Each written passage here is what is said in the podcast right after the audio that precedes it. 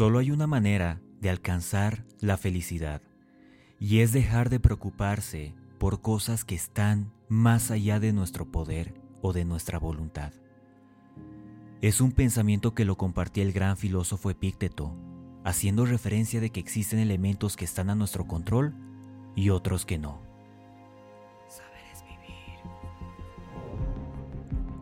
En la vida nos encontraremos con dos variables, aquellas cosas que están a nuestro control, es decir, nuestros pensamientos, decisiones, acciones, interpretaciones, lo que tú haces, tus creencias, el cómo tratas a otros, lo que piensas, lo que dices, lo que quieres hacer, por lo que te esfuerzas, como también aquellas cosas que no están a nuestro control, es decir, las acciones, los pensamientos, sentimientos, errores, ideas de las demás personas, como también los momentos de sorpresa que nos da la vida. Es inútil desgastar nuestra energía en aquello que no controlamos, debido a que está fuera de nuestro alcance. Sin embargo, si enfocamos nuestra energía en aquello que realmente importa y está a nuestro control, la realidad se convertirá en nuestra mejor aliada. La realidad es lo que nosotros queremos que sea.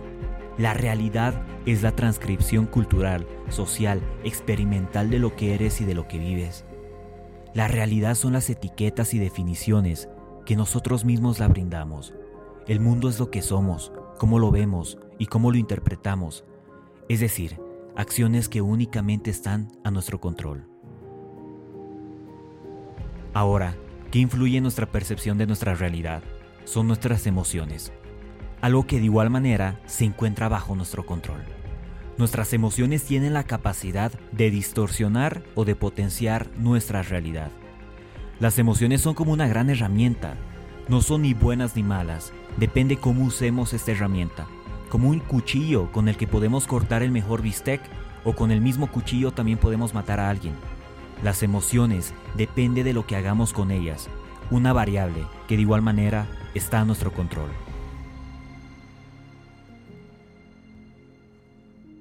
El arte del desapego.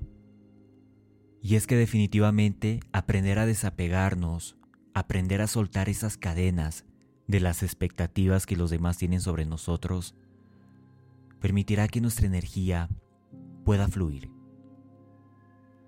Este concepto también se aplica en los negocios y en los emprendimientos.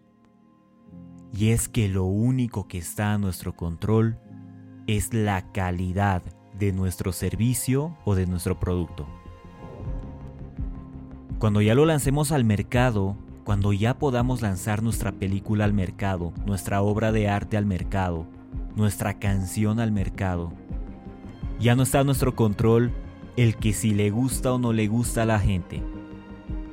Por eso es de que el primer consejo es que puedas hacer todo como a ti te gustaría consumirlo porque de esa manera vas a tener el mayor parámetro y la mayor referencia, el cual eres tú, de sacar un producto y un servicio de calidad, así como a ti te gustaría que sea.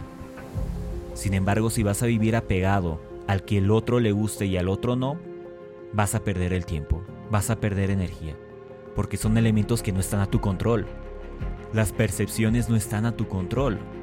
Cada quien tiene la libertad y el derecho de tener su propia percepción frente a algo no tienes el control de eso.